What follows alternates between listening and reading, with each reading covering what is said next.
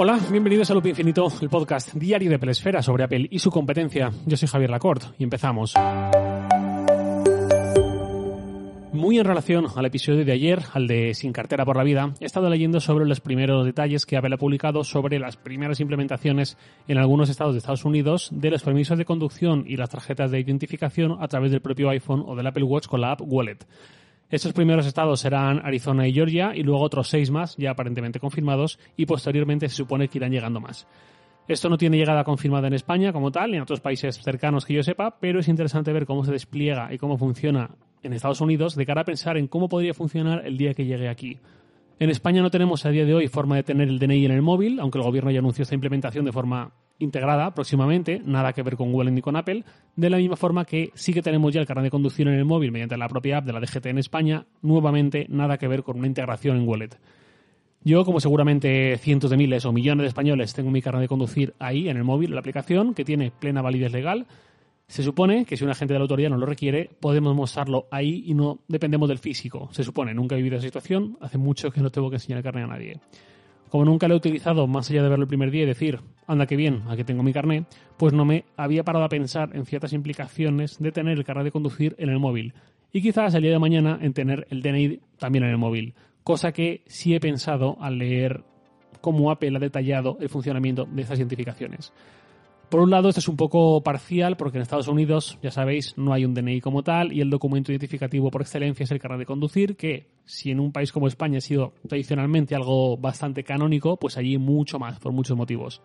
Pero bueno, el uso final, digamos, va a ser el mismo, que es identificarnos con algo oficial, con un documento emitido por la Administración, y en esos detalles de cómo lo va a implementar Apple hay cosas interesantes, tanto por lo que dice sobre ese proceso en Estados Unidos, como por lo que no dice sobre lo que podemos pensar que vamos a tener en España, por ejemplo, el día de mañana. O en el caso de carne de conducir, ya mismo. Si bien es cierto que en España, aunque ambos tienen la misma validez, no sé si en el 100% de los escenarios, pero bueno, lo común es el DNI y el carnet de conducir se suele limitar mucho más a cuestiones puramente de tráfico, de alquilar un coche, cosas así. La cuestión, ¿cómo está implementando esto Apple? Añadimos la tarjeta identificativa como una tarjeta de débito más, enfocando con la cámara del iPhone, pero hay un paso de seguridad adicional que es muy similar al de la configuración de Face ID. Es decir, nos tenemos que hacer un selfie en ese momento y hacer estos círculos con la cabeza también para, entiendo, demostrar al sistema que no estamos poniendo una foto de alguien frente a la cámara, sino que realmente somos esa persona y ahí está la biometría para dar fe de ello. Y ahora viene lo más interesante, el momento de mostrar nuestra identificación, nuestro carné. Cuando aparece la tarjeta en Wallet, pienso sobre todo en el momento en que el iPhone está bloqueado y hacemos la doble pulsación para que se abra Wallet, ahí no se ve el carnet de conducir completo, como si fuese una foto, de la misma forma que tampoco se ve nuestra tarjeta de débito completa, sino únicamente los últimos cuatro números y el logo del banco, poco más. En este caso, lo único que se ve es una tarjeta con un diseño que no sé muy bien de dónde sale, con una cabra sobre un monte y el nombre y la inicial del apellido de la persona, nada más. Para mostrar el resto de la información hace falta confirmar con un doble clic en el botón lateral que activa Face ID y muestra ya esa información completa, pero no desbloquea el iPhone por completo. Eso se tendría que hacer después si queremos, como otro paso distinto, pero para ese paso no se desbloquea el iPhone. Vamos, lo mismo que cuando pagamos con Apple Pay. La biometría verifica que cuando estamos pagando somos nosotros los que estamos pagando y no otra persona y eh, confirma también que queremos pagar y que no ha sido un despiste pero no desbloquea el iPhone por completo y además eso lo subraya la propia Apple que no hace falta ni desbloquear el iPhone para identificarse ni, atención aquí, entregarlo. Esto me ha desbloqueado recuerdos y me ha hecho pensar. Año 2016, yo todavía vivía en Madrid, no teníamos Apple Pay en España, llegó a finales de año y solo para un banco. Total que, por supuesto, yo pagaba con mi tarjeta de débito física. En un momento dado, mucho antes de aquello, quise dejar de entregar físicamente mi tarjeta a quien me quisiera cobrar en un comercio, en un negocio. ¿Por qué? Porque me molesta ver en mi cartera las tarjetas sucias o con los plásticos laterales levantados y a menudo al entregar la tarjeta pues es normal. La gente está trabajando y no está para tratar a un trozo de plástico con parsimonia y con delicadeza. Lo entiendo, pero no me gusta que la consecuencia de eso sea tener tarjetas hechas una pena. Entonces dije, ok, en lugar de a veces darla, voy a pasarla yo mismo por el datáfono. Sin problema, normalmente, hasta que en 2016, en esta ocasión que estoy recordando, en una tienda de Conde de Casal me pide la tarjeta físicamente. El datáfono estaba a muy poca distancia, pero el hombre me la pide, no me ofrece el teléfono Le digo si por favor me puede dar él a mí el datáfono y yo acercar la tarjeta y él me dice que no, que él tiene que coger la tarjeta, que yo tengo que entregársela. Como si fuese una medida de seguridad o algo así, como si por dar la tarjeta yo demostrase que está a mi nombre y que no es robada o algo. Llegó un punto en que casi se niega a atenderme. Yo no es que quiera ser un borde ni ser aquí más chulo que nadie, pero me solí viendo las situaciones absurdas, como que me obliguen a algo que no tiene ningún sentido. Al final pagué acercando yo mismo la tarjeta. Esto entiendo que os puede parecer una frivolidad por mi parte, por mantener lo más limpias posible las tarjetas, pero lo que ya no es tanta frivolidad es algo que antes era muy habitual, ahora creo que por lo menos ya no tanto, que es que tú pagabas algo con tarjeta, pongamos por ejemplo en una cafetería, y dabas esa tarjeta y se la llevaban lejos de nuestra vista y dejábamos de verla un tiempo. Teníamos que fiarnos de que nadie por el camino iba a hacerle un par de fotos para más caras o a pasarla por otra cantidad o algo así. Que no tiene por qué pasar nada, pero tampoco creo que tenga por qué hacerse así.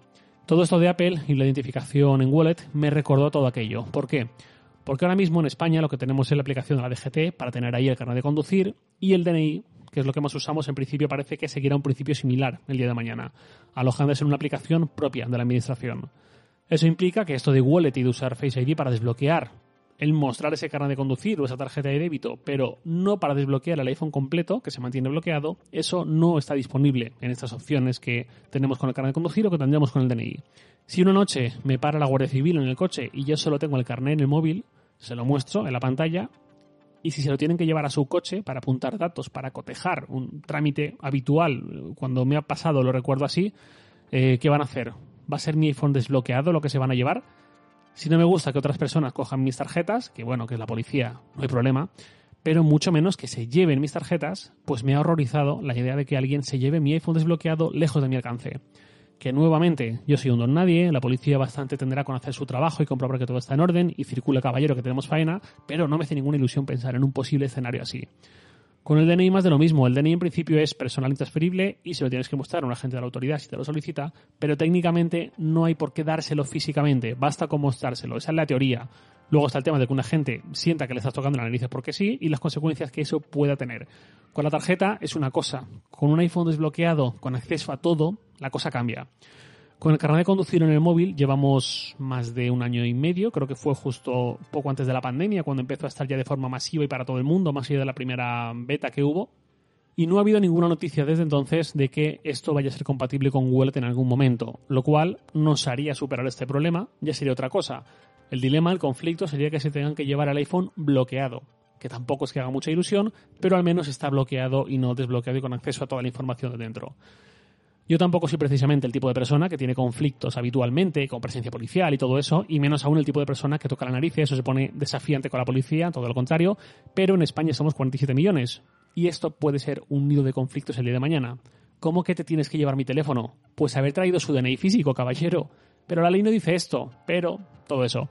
Lo mismo hay algún policía, algún guardia civil que está escuchando este podcast y tiene consideraciones desde su punto de vista, de su trabajo. Me encantaría conocerlas y ver si hay algo en lo que o bien estoy equivocado o bien algún planteamiento que no estoy teniendo en cuenta.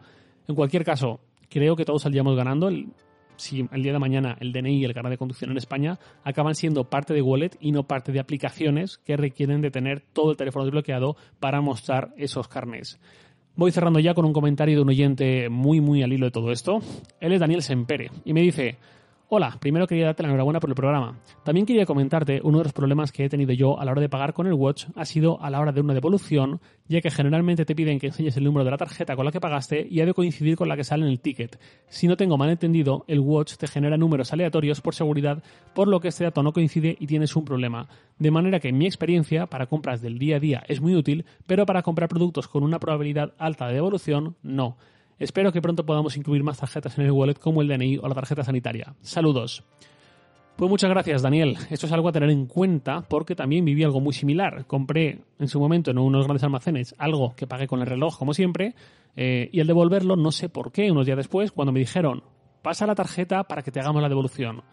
Em, pues yo no sé por qué, eh, pasé la tarjeta física, la tarjeta de débito física tradicional, y me dijeron, no, me da error, no es la misma. Y yo pensando, solo tengo una tarjeta de débito mía personal para mis gastos, no compartida, y es esta.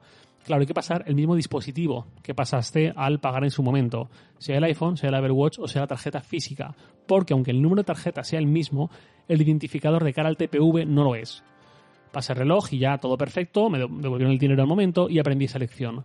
Pero un amigo me contó algo similar, más complicado todavía. Él compró algo, lo pagó con el móvil en un centro comercial. Para la devolución, cuando quiso devolverlo, le dio la tarjeta física suya a su pareja para que fuese hasta la tienda, que estaba bastante lejos, bastante apartada. Em, ella cuando llegó le dijeron lo mismo, oye, esto me da error, no puede ser la misma tarjeta, y en ese caso fue un viaje en balde, en media mañana perdido, etcétera, con lo cual, ojo, quien esté en una situación similar. Y nada más por hoy, lo de siempre, os leo en Twitter, arroba jlacort, y también podéis enviarme un mail a lacort.sataka.com. Loop Infinito es un podcast diario de Pelesfera, publicado de lunes a viernes a las 7 de la mañana, hora española peninsular, presentado por un servidor, Javier Lacorte, y editado por Santi Araujo. Un abrazo y hasta mañana.